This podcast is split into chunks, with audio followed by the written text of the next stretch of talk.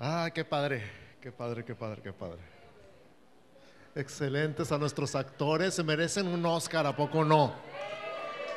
Un aplauso fuerte, denles un aplauso bien fuerte.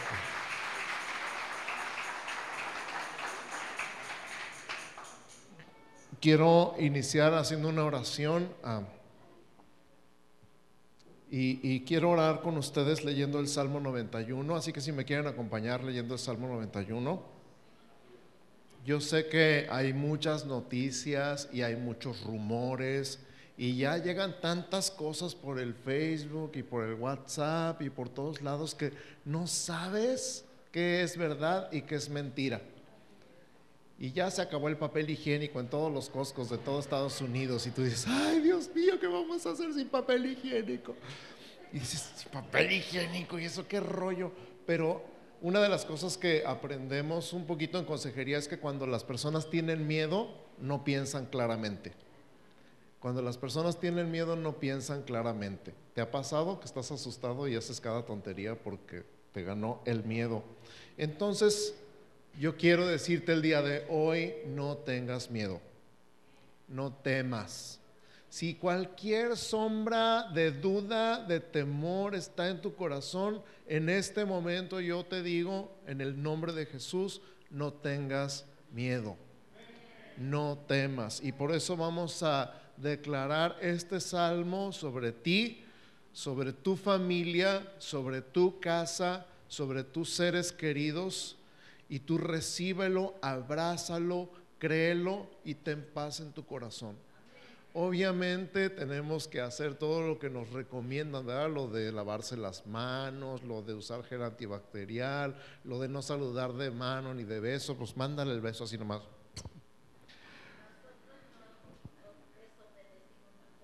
Pero no tenemos miedo. Nos rehusamos a vivir con miedo. Nos negamos absolutamente a vivir con temor Podemos tomar precauciones, pero no tenemos temor. Así que si ya tienes el Salmo 91 ahí contigo, en tu Biblia o en tu teléfono, escucha, escucha con el corazón, escucha con tu espíritu y deja que penetre esta palabra hasta lo más profundo de tu ser. El que habita al abrigo del Altísimo, morará bajo la sombra del Omnipotente. Diré yo a Jehová, esperanza mía y castillo mío, mi Dios en quien confiaré. Él te librará del lazo del cazador, de la peste destructora.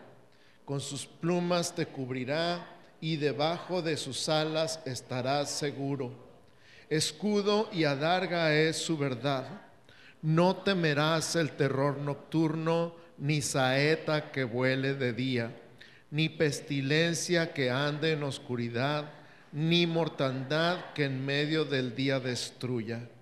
Caerán a tu lado mil y diez mil a tu diestra, mas a ti no llegará. Ciertamente con tus ojos mirarás y verás la recompensa de los impíos porque has puesto a Jehová, que es mi esperanza, al Altísimo por tu habitación. No te sobrevendrá mal, ni plaga tocará tu morada, pues a sus ángeles mandará cerca de ti que te guarden en todos tus caminos. En las manos te llevarán para que tu pie no tropiece en piedra. Sobre el león y el áspid pisarás hollarás al cachorro del león y al dragón. Por cuanto en mí ha puesto su amor, yo también lo libraré. Le pondré en alto por cuanto ha conocido mi nombre. Me invocará y yo le responderé. Con él estaré yo en la angustia. Lo libraré y le glorificaré. Lo saciaré de larga vida y le mostraré mi salvación. Padre, en el nombre de Jesús te damos gracias. Y este aplauso es para ti porque tú eres el que nos guarda. Es a tu sombra la que habitamos, es bajo tu abrigo que estamos, es bajo tus plumas y debajo de tus alas donde estamos seguros. Y en el nombre de Jesús echamos fuera todo temor de nuestra vida, de la vida de nuestros hijos, de nuestros parientes y amigos. En el nombre de Jesús tomamos autoridad sobre el temor en este momento y lo reprendemos y lo echamos fuera de nuestra vida. Nosotros no somos todo el mundo, somos tus hijos, somos tus hijos amados, somos tus hijos guardados por ti, protegidos por ti y creemos, decidimos creer, hacemos la acción consciente de confiar en ti declaramos conscientemente nuestra confianza en ti y hablamos paz a nuestro corazón, a nuestra mente, a nuestro cuerpo, en nuestra casa, en el nombre de Jesús. Declaramos un ambiente de paz, de seguridad, de confianza en ti. Y no nada más nos conformamos con esto, declaramos en el nombre de Jesús que somos agentes de paz donde quiera que vayamos nos rehusamos y nos proponemos conscientemente no transmitir falsas noticias, no compartir, repostear todo lo que veamos en el Internet, sino lo que sea de fuentes confiables. Nos proponemos sobre todo compartir esta palabra. Más que nada, compartir esta palabra con todos los que tenemos como contactos en las redes sociales y con nuestros vecinos y con nuestros parientes y con nuestros amigos y decir, hay una palabra de Dios para ti si la quieres tomar. En el nombre de Jesús. Ahora respira. Otra vez.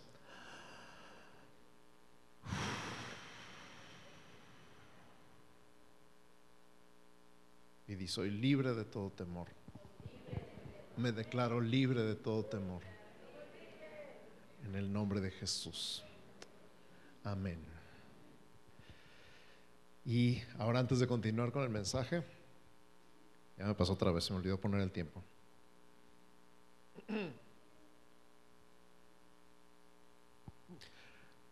Le pedí a nuestros pastores mellado que si podían hacer una oración especial por mi esposa y por mí.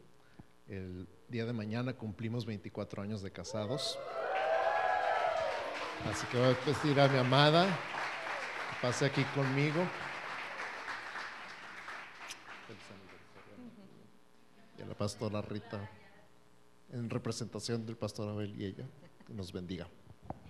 Y ustedes extienden sus manos sobre sus amados pastores y estamos declarando en el nombre poderoso de Jesús que están parados firmes en el fundamento de tu amor, que nada los puede separar de tu amor y menos uno del otro y hablamos en este momento una cobertura divina especial para lanzarlos en este tiempo de tanta necesidad en las familias, para hacer un baluarte, Señor, una bandera de tu amor que se levanta sobre nosotros, nos cubre, nos bendice y se levanta sobre esta ciudad para proclamar que tú eres el Señor del matrimonio, que tú eres el Señor de la familia y que nos gozamos de ser tu familia.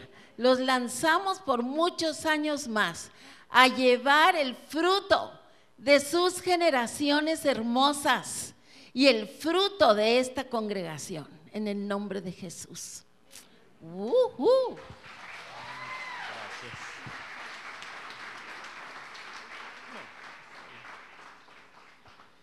Amén. Muchas gracias. Ahora sí, vamos a pasar a la palabra del día de hoy.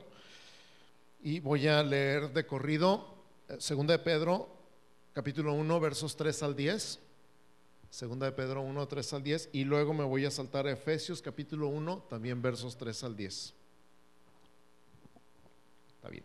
Hoy predicamos sin pulpito para no amarrarme a ninguna parte. De repente van a ver por allá atrás. Segunda de Pedro, capítulo 1, verso 3, dice, como todas las cosas, es nuestro versículo de la semana, como todas las cosas que pertenecen a la vida y a la piedad nos han sido dadas por su divino poder, mediante el conocimiento de aquel que nos llamó por su gloria y excelencia, por medio de las cuales nos ha dado preciosas y grandísimas promesas, para que por ellas llegases a ser participantes de la naturaleza divina, habiendo huido de la corrupción que hay en el mundo a causa de la concupiscencia. Vosotros también, poniendo toda diligencia en esto mismo, añadid a vuestra fe virtud, a la virtud conocimiento, al conocimiento dominio propio, al dominio propio paciencia, a la paciencia piedad, a la piedad afecto fraternal y al afecto fraternal amor. Porque si estas cosas están en vosotros y abundan, no os dejarán estar ociosos ni sin fruto en cuanto al conocimiento de nuestro Señor Jesucristo. Pero el que no tiene estas cosas tiene la vista muy corta, es ciego, habiendo olvidado la purificación de sus antiguos pecados. Por lo cual, hermanos, tanto más procurad hacer firme vuestra vocación y elección, porque haciendo estas cosas no caeréis jamás. Amén. Efesios 1, 3 al 10.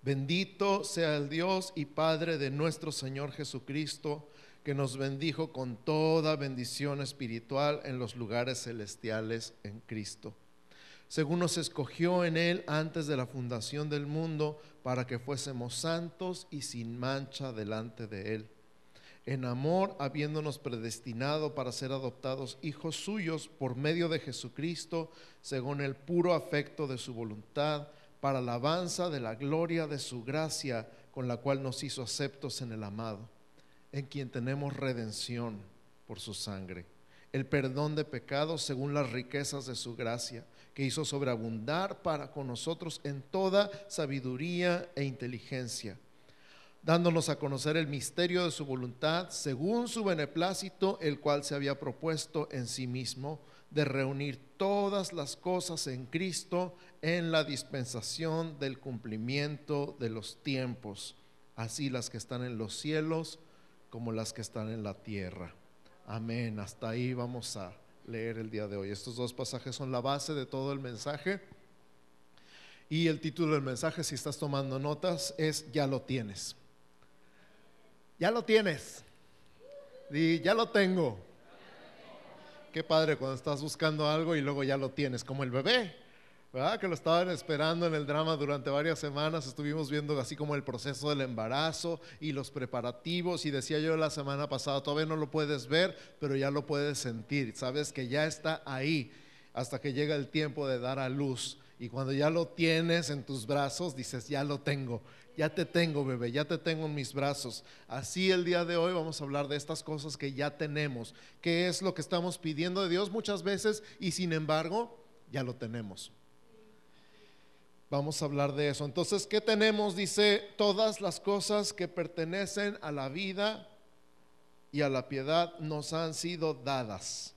El Padre nos bendijo con toda bendición espiritual. Voy a estar combinando, primera, segunda de Pedro, perdón, y Efesios. Voy a estar combinando los dos partes. Entonces escucha junto esto. Todas las cosas que pertenecen a la vida y a la piedad nos han sido dadas. El Padre nos bendijo con toda bendición espiritual. Hay muchas cosas que nosotros pedimos y ya nos fueron dadas. Nos fueron dadas con el conocimiento de Cristo. Junto con conocer a Cristo, junto con aceptar a Cristo en nuestra vida, que a veces pienso que más que aceptarlo a Él, Él, es el que nos acepta a nosotros. Viene todo. Y la semana pasada hablamos de la herencia, ¿verdad? Ya lo tienes todo y todo es todo. Es el cuarto de los juguetes. Imagínate un niño que metes a un cuarto lleno de juguetes, lleno de peluches y de carritos y de muñecas, de todo lo que le gusta y todo lo que le antoja, y le dices, todo es tuyo, agarra lo que quieras.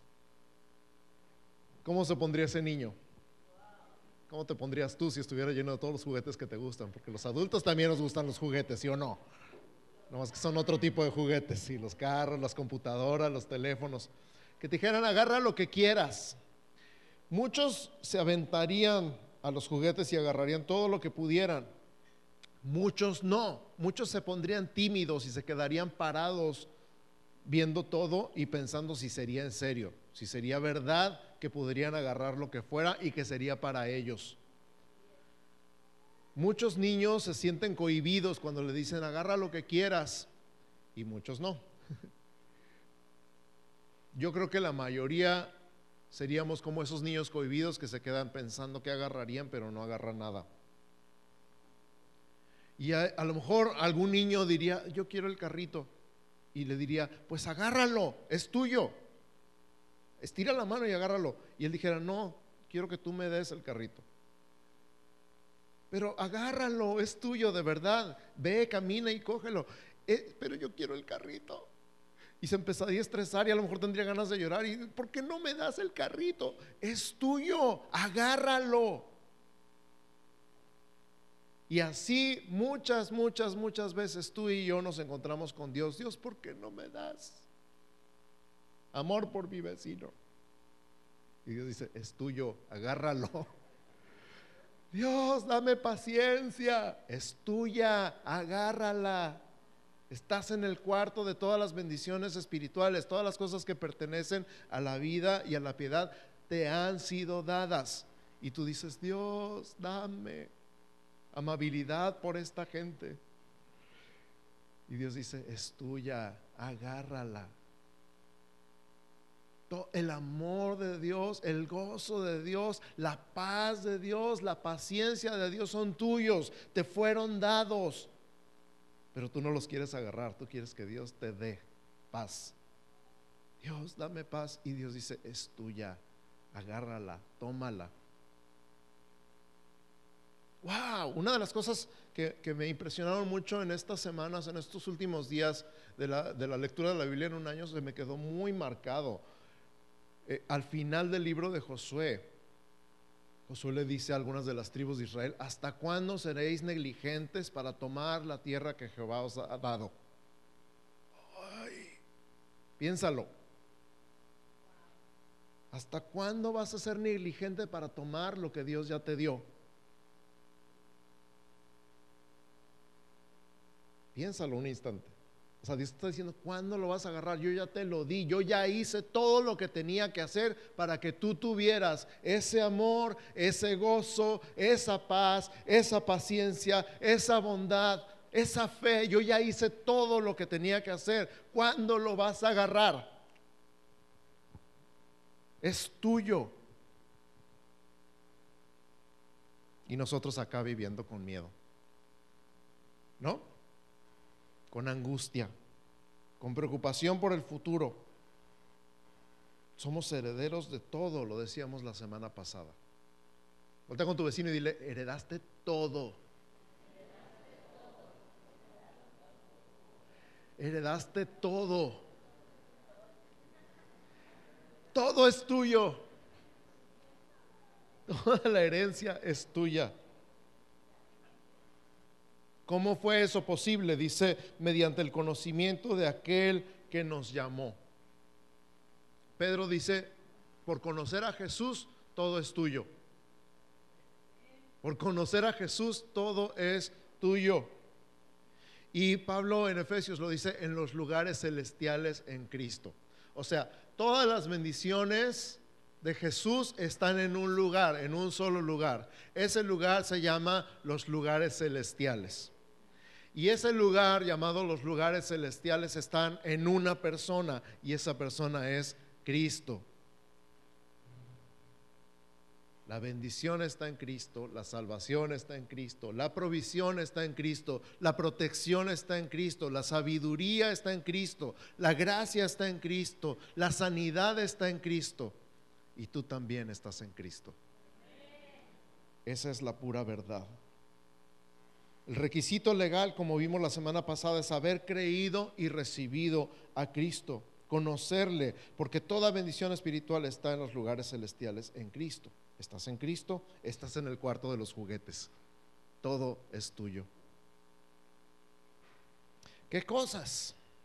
Vamos a llamarle a estas cosas, todas las cosas que pertenecen a la vida y la piedad. Quiero que te imagines una mesa grande en una cocina con todos los ingredientes necesarios para hacer un pastel.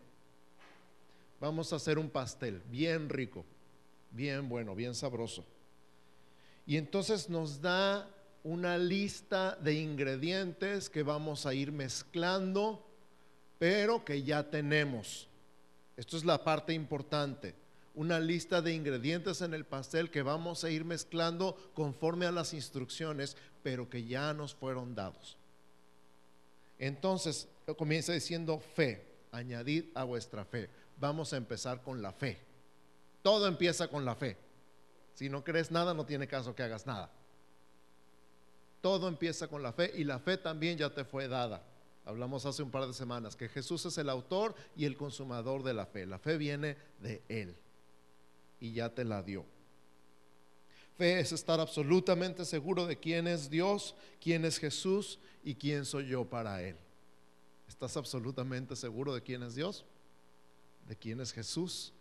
¿De quién eres tú para Él? Si no estás seguro, no tiene caso seguir. Asegúrate. Y todo está en la palabra. Todo está en el Nuevo Testamento. Está en toda la Biblia, de hecho, pero está más claro en el Nuevo Testamento. Entonces, ¿qué le echamos a la fe? Le echamos virtud. Añadido a vuestra fe, virtud. Di conmigo virtud. Virtud es el fruto de creer correctamente. Virtud es el fruto de creer correctamente. O sea, cuando crees correctamente, hablas correctamente. Y cuando hablas correctamente, actúas correctamente. Lo que crees es lo que hablas. Y lo que hablas es lo que haces. Añade a tu fe virtud, o sea, ponla en práctica. Lo que crees, ponlo en acción. Lo contrario de virtud en ética es vicio. O sea, que o tienes virtudes o tienes vicios. Tú sabrás. un buen hábito es una virtud. Un mal hábito es un vicio. En música, un pianista virtuoso es el músico que tiene una técnica impecable, o sea, no tiene vicios. Añadir a la virtud conocimiento. ¿Qué es conocimiento? Conocimiento de Dios, obviamente. Conocimiento de la palabra. Siempre hay algo que aprender de la palabra. Nunca se acaba el conocimiento de la palabra. Yo he hecho todo lo posible, y no me gusta hablar mucho así como de mí mismo, pero por leer la Biblia en un año desde que tengo 13 años, 14 años. Y cada vez digo, ah, caray, esto no estaba aquí el año pasado. ¿Te ha pasado? Nunca había visto esto. ¿Por qué? Porque Dios te habla cada vez que abre su palabra. Cada vez, cada vez, cada vez. El problema es cuando en lugar de abrir la palabra y, buscar en la palabra y conocer la palabra, nos queremos llenar de conocimiento de otra cosa. Y entonces empezamos a actuar con base en lo que hemos leído, lo que hemos escuchado, lo que nos ha llegado por las redes sociales. Piensa un poquito qué porcentaje de las cosas que han entrado en tu cabeza en esta semana es la palabra y qué porcentaje es otra cosa. Yo no sé ustedes. La verdad, la verdad, la verdad. A mí me dio penita cuando el pastor Enrique preguntó quién, ha leído, quién está leyendo la Biblia en un año y se levantaron como dos manos. Y no porque, ay, qué vergüenza que va a decir el pastor Enrique, sino yo dije, no, pues con razón. Con razón, pastor, ¿cómo le hago para que mi esposa me haga caso? Pues lea la Biblia, hombre. Ay, pastor, ¿usted qué cree que este virus? Lea la Biblia, ahí está todo. Literalmente y de verdad, yo creo que todas las respuestas están en la palabra. ¿Dónde estás buscando las respuestas tú? Entonces, a tu fe, virtud y a la virtud, conocimiento. Y es gratis conocimiento gratuito. Nunca vas a terminar de estudiar la palabra porque la palabra es viva y eficaz y más cortante que toda espada de dos filos. Jamás vas a terminar con la palabra. Nunca vas a poder decir, ah, ya lo sé todo. Esos que dicen ya lo sé todo no saben nada. La verdad. Porque entre más aprendes, más te das cuenta de todo lo que falta. Y más quieres. El problema es cuando crees que es tu obligación leer la palabra, cuando es un deleite. Cuando dejas de pensar que tienes que, empiezas a disfrutarla. Y entonces dices, wow, Dios, esto estaba aquí para mí, gracias. Otro ingrediente del pastel, siguiente ingrediente, cuando ya tenemos esos tres, el cuarto es dominio propio. ¿Qué es dominio propio? Autocontrol. Dominar tus pasiones, tus deseos y tus apetitos. No dejarte llevar por el enojo, la tristeza o la lujuria.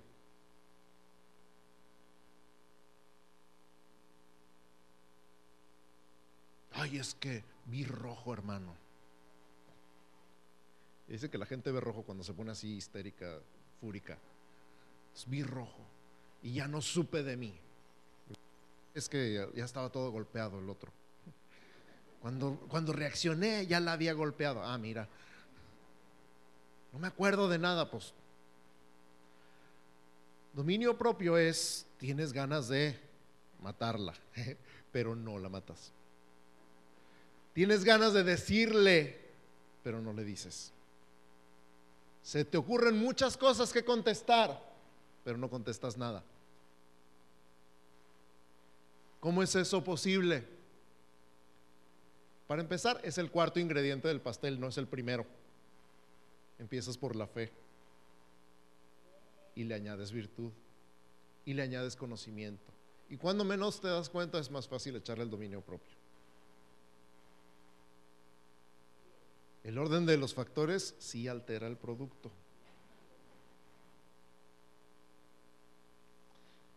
Al dominio propio, échale paciencia. Ok, pues.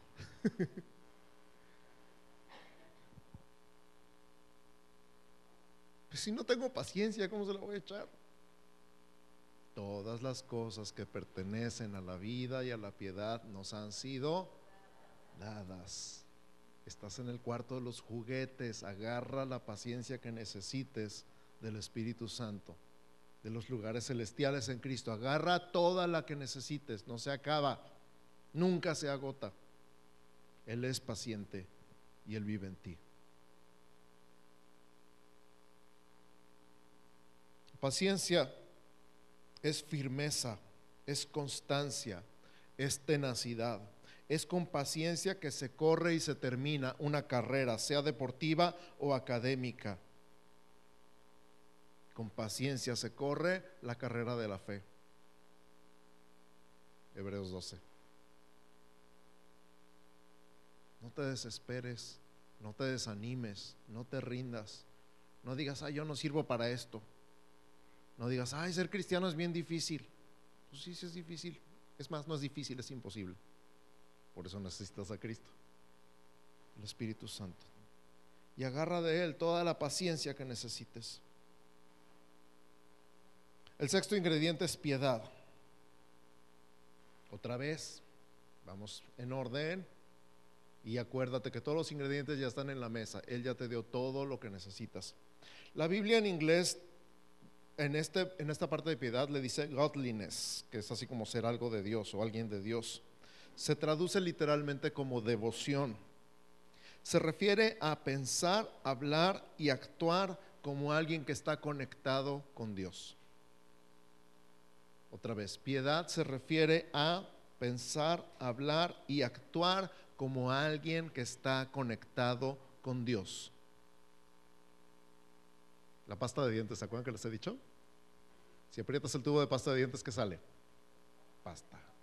Si te presiono a ti, ¿qué sale? Gloria a Dios, aleluya.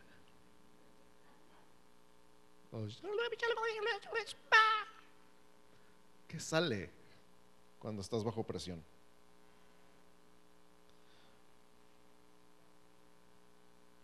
A la piedad échale afecto fraternal.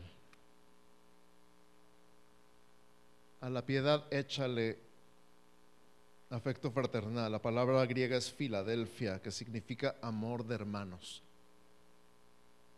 Amor de hermanos, hermandad. ¿Somos hermanos? ¿Sí saben que los amo? Yo sé que me aman. Algunos.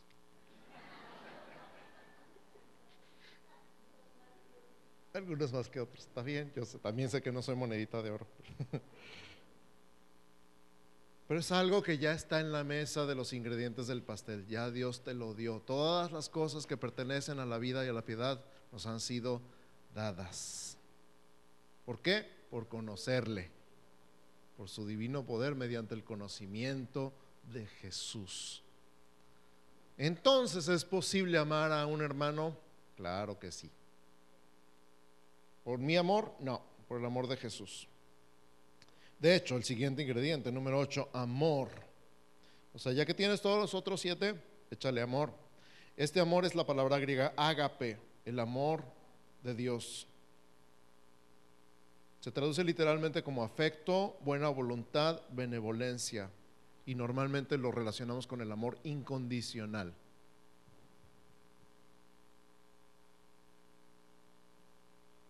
Alguna vez escuché hablar del amor sí, el amor porque y el amor aunque. Te amo si haces esto. Uy, si me traes unos tacos te voy a llamar un chorro. Te voy a llamar más si me llevas de vacaciones. Es el amor sí. El amor porque te amo porque estás bien bonita. Te amo porque me traes tacos. Te amo porque estás bien fuerte. Te amo porque tienes mucha lana. Y el amor, aunque es el te amo, aunque me hagas enojar. Te amo, aunque digas que vas a llegar a comer a las dos y llegues a las cuatro. Te amo, aunque dejes los calcetines por toda la casa. Te amo aunque haya zapatos tuyos hasta en el baño. Es el amor ágape, el amor incondicional. Nada de te voy a amar cuando cambies esto. Te amo aunque no cambies nunca. Pero otra vez es el amor de Dios. Está en la mesa, ya te lo dio, úsalo. Ay, ay, ay. Y pasamos a, le agregamos a esta lista la lista de Efesios. Número 9, bendición. La bendición ya nos fue dada, la palabra griega es eulogia, que significa alabanza o hablar bien de. Somos bendecidos, hay alguien que habla bien de nosotros. No nada más habla bien de nosotros, habla bien hacia nosotros. Ahora, todo lo que Dios habla se cumple. Cuando Dios dijo que haya luz, hubo luz. Cuando Dios dijo que se separen las aguas y salga la tierra, se separaron las aguas y salió la tierra. Cuando Dios dijo que haya estrellas, hizo las estrellas. Cuando dijo que haya animales, hay animales. Ahora dijo que mis hijos sean bendecidos. Adivina cómo eres. Bendecido. ¿Por qué? Porque Dios dice y todo lo que Dios dice se hace. Eres bendecido. Di, soy bendecido. Qué rico se siente, ¿sí o no? 10. Ser escogido, como cuando escogen jugadores para la selección. Tú fuiste escogido por Dios para jugar en su equipo. Ya les había contado alguna vez cuando era chiquito y me dejaban al final en la selección de jugadores de la primaria, porque era el que no atrapaba nada, ni pateaba nada, y la pateaba para otro lado. Entonces me decían al final, cuando ya quedaba yo solo, llévatelo tú, no, llévatelo tú, no, llévatelo tú. Yo sé lo que es no ser escogido. Gracias, ya somos dos. Pero ahora fui escogido por Dios para jugar en su equipo. Él me metió a su equipo. Di, soy escogido. Dilo, soy escogido. Ahora di, soy amado. Lo vimos cuando hablamos del amor ágape, lo recibimos y por eso lo podemos dar, porque soy amado, te puedo amar. Soy adoptado, di soy adoptado. lo hablamos la semana pasada, ¿se acuerdan? Adopción legal y adopción espiritual. Hay adopción legal y hay espiritual. Jesús y el Padre Celestial nos amó y nos adoptó. Soy aceptado, di soy aceptado. Ser aceptado es lo contrario de ser rechazado. Así que ya no sufro por el rechazo. Quien sea que te haya rechazado, abiertamente o encubiertamente. Quien sea que te haya rechazado, abiertamente, así como no quiero nada contigo. Les contaba alguna vez de la primera vez que se me ocurrió decirle a una niña, estaba en tercero de primaria, que si quería ser mi novia. ¿Sabes qué dijo? Ay, no, guácala.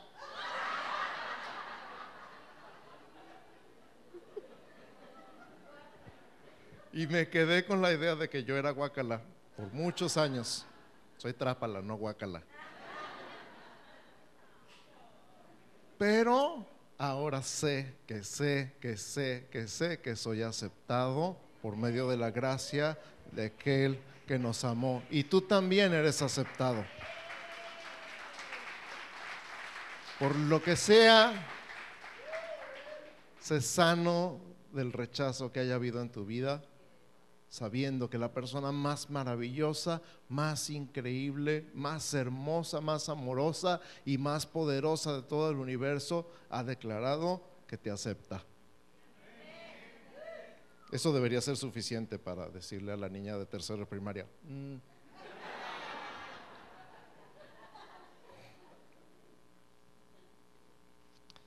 Soy redimido. Dilo, soy redimido. Lo vimos la semana pasada. Adán nos empeñó con Satanás, pero Cristo pagó el precio de nuestro rescate. Ay, soy perdonado. Di, soy perdonado. Me encanta hacer esto en consejería. ¿Qué harías si te dijera que todo está perdonado?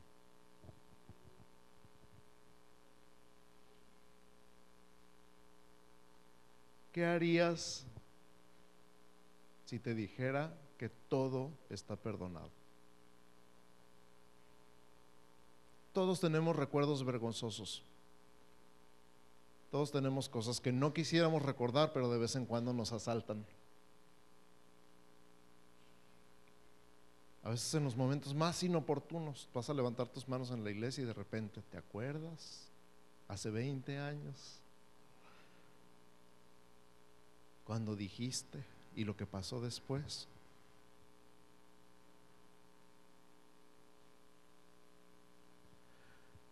¿Te acuerdas? Pero hoy te digo, todo está perdonado. Y no porque lo diga yo, porque lo dice la palabra.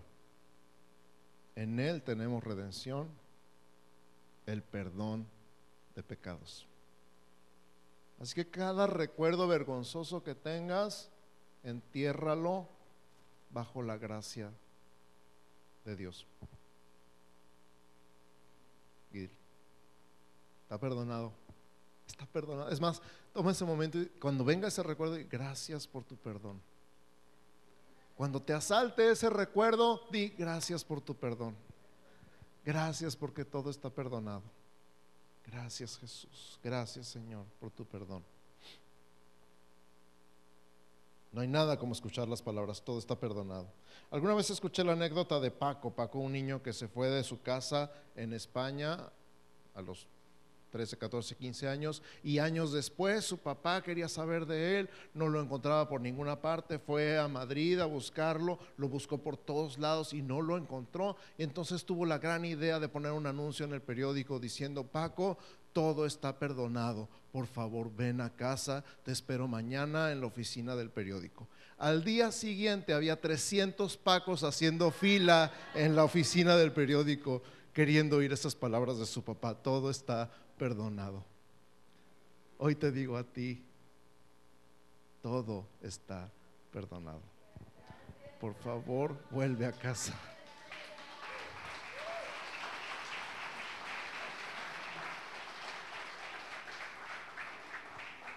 Todas las cosas que pertenecen a la vida y a la piedad nos han sido dadas por su poder y excelencia, por medio del conocimiento de aquel que nos amó. ¿Para qué?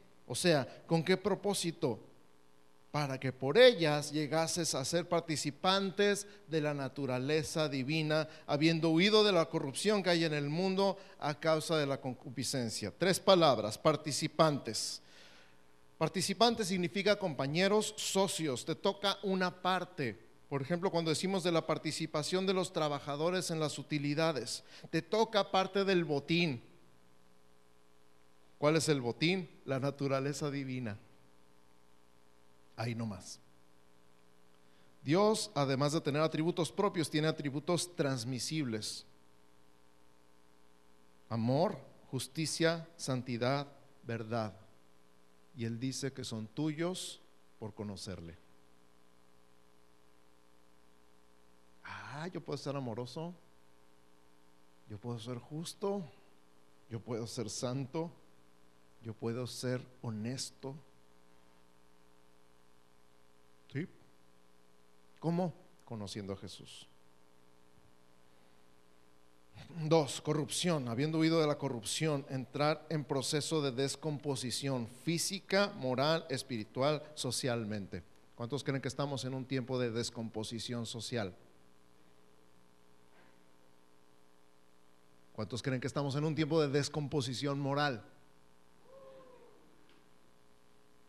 Y entonces habla aquí de habiendo huido de la corrupción, de la descomposición, de todo tipo, a causa de la concupiscencia. Tercera definición, concupiscencia, las ganas de pecar.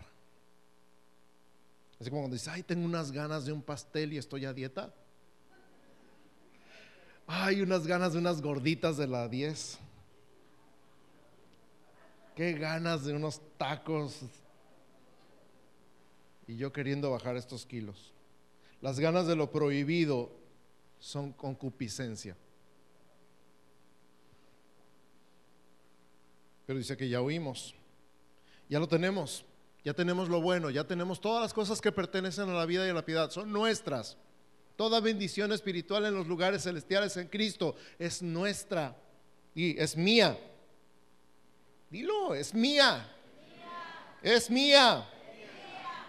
¿Y ahora qué? Úsala. Úsalo.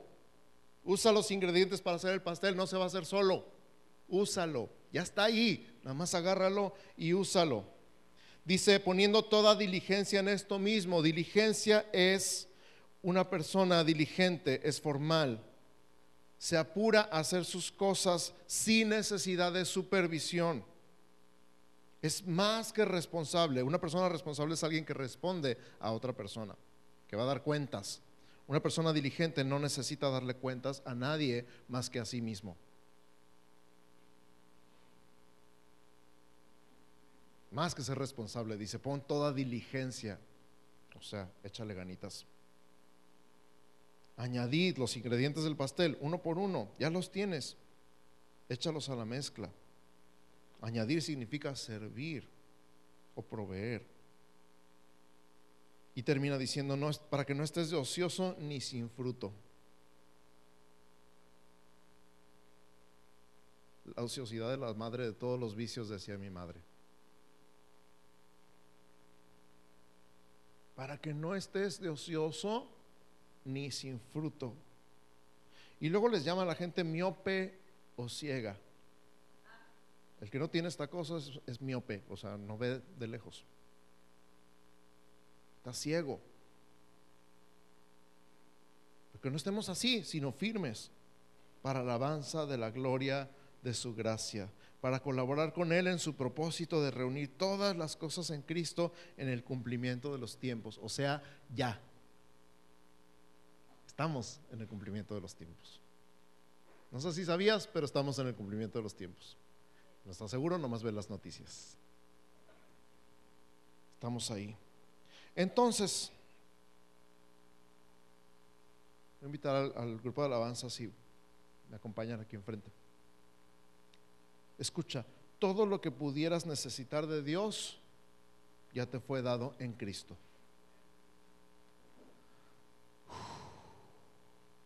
qué rico.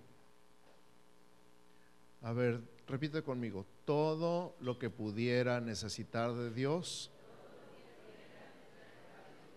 ya me fue dado en Cristo. Si recuerdas esta frase, recuerdas todo el mensaje. Todo lo que pudiera necesitar de Dios ya me fue dado en Cristo. Todo lo que necesitas para ser como tu Padre Celestial ya está en ti por el Espíritu Santo. En lugar de echar a perder tu vida con la corrupción y el antojo por las cosas del mundo, usa los ingredientes para una vida consagrada a Dios. Deja el ocio y vive una vida fructífera para la gloria de Dios. Deja el ocio y vive una vida fructífera para la vida, para la gloria de Dios. Hace mucho tiempo les compartí este, este pensamiento. A mí no me da miedo la muerte. Lo que me aterra es vivir una vida sin fruto. Haber vivido toda la vida y que no haya servido de nada.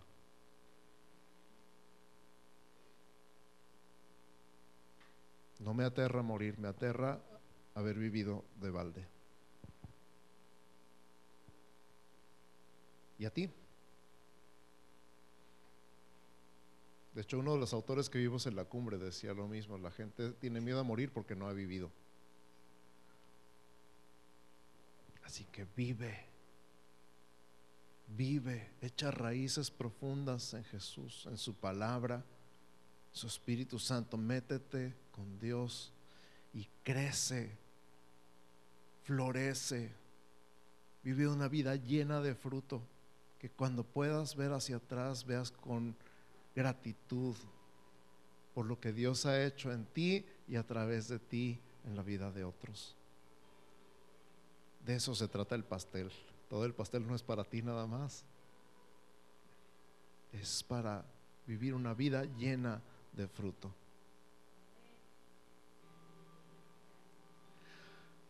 Así que toma un momento con tus ojos cerrados y di, ya es mío. Jesús, eres mío. Eres mío y yo soy tuyo. Y todo lo que pudiera pedir o necesitar de ti, ya me lo diste.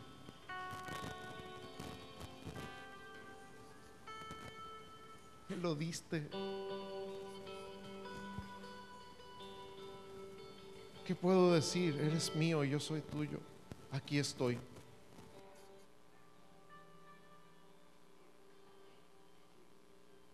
Partir de hoy tengo intenciones, Señor, de usar todos los ingredientes que me has dado y usar tus instrucciones. Confío en ti, creo en ti, declaro mi confianza en ti, declaro mi dependencia de ti. Yo sé quién eres tú. Yo sé quién eres. Y yo sé quién soy para ti.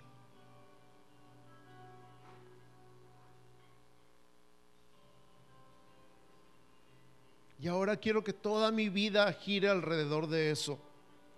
Quiero que toda mi vida gire alrededor tuyo.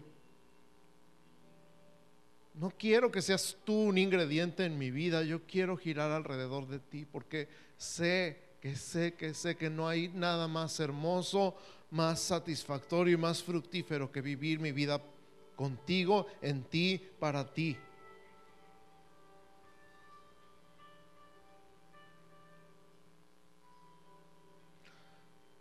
Así como antes de empezar renunciamos a todo miedo, Señor, a todo temor, hoy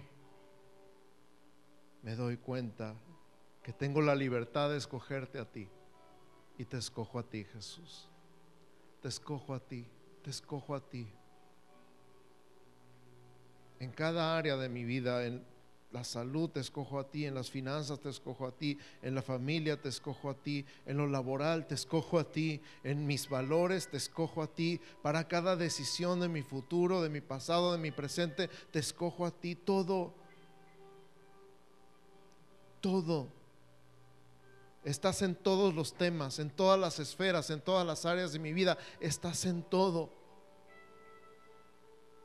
Tú siempre eres la respuesta, tú siempre eres la solución, tú siempre eres a lo que voy a recurrir.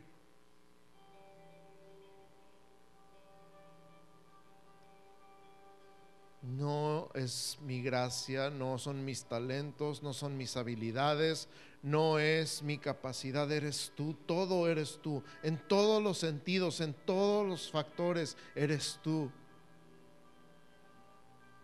No soy yo, eres tú, eres tú en mí, Jesús. Respiro y descanso y creo y confío que eres tú. Gracias en el nombre de Jesús. Gracias, Señor. Gracias, Señor.